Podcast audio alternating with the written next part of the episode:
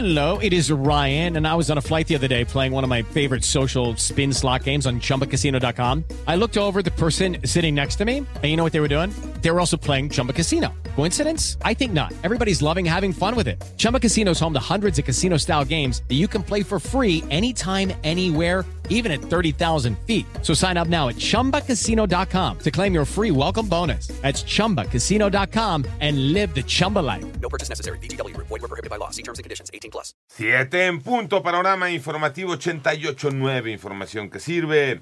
Yo soy Alejandro Villalbazo en Twitter y en TikTok, arroba Villalbazo. 13 es viernes 24 de marzo, Iñaki Manero. El gobierno federal aseguró que los archivos de la Secretaría de la Defensa hackeados por el colectivo Guacamaya carecen de validez legal y que los documentos que demuestran el uso del programa espía Pegasus no son oficiales.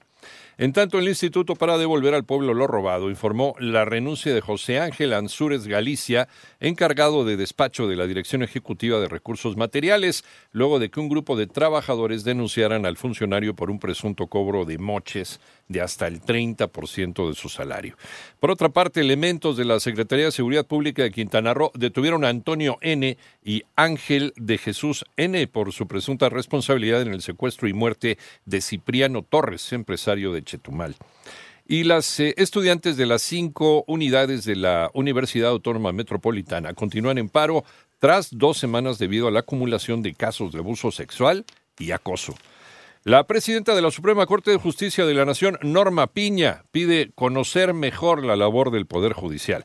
Toño Morales. Se deben conocer los derechos para ejercerlos y para saber cuáles son los límites de las instituciones. Si no conocemos la importancia de nuestras leyes para la impartición de justicia, ¿cómo podemos impedir las arbitrariedades del poder? La ministra presidenta de la Suprema Corte de Justicia de la Nación, Norma Piña, encabezó el acto en el cual se presentó la nueva imagen del canal judicial, pero no quiso tener un encuentro con los medios de comunicación. De hecho, al terminar su participación, rápidamente se acercó a la salida del edificio ubicado en la calle de República del Salvador, en el centro de la Ciudad de México, y abordó su camioneta sin hacer caso a las preguntas de los reporteros. Para 88.9 Noticias, José Antonio Morales Díaz. Parece que hubo reparación de daño para quienes no pudieron entrar al concierto de Bad Bunny, ¿se acuerdan? María Inés Camacho.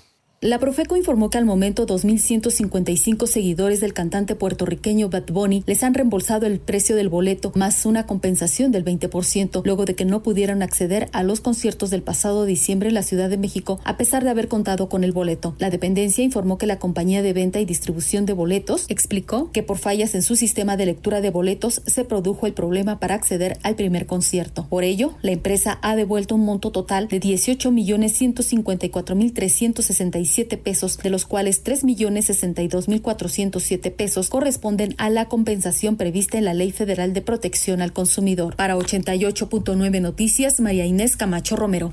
Vámonos al panorama internacional. El gobierno de los Estados Unidos descartó retirar por ahora a Cuba de la lista de países patrocinadores del terrorismo, a la que fue devuelta por la administración del presidente Donald Trump.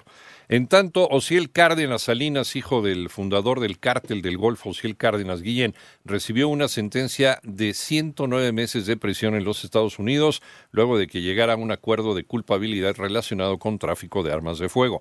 Ucrania anunció una inminente contraofensiva en Bakhmut, donde las tropas rusas pierden fuerza, y advirtió a sus aliados europeos que la demora en la entrega de aviones de combate y misiles de largo alcance podría eternizar la guerra.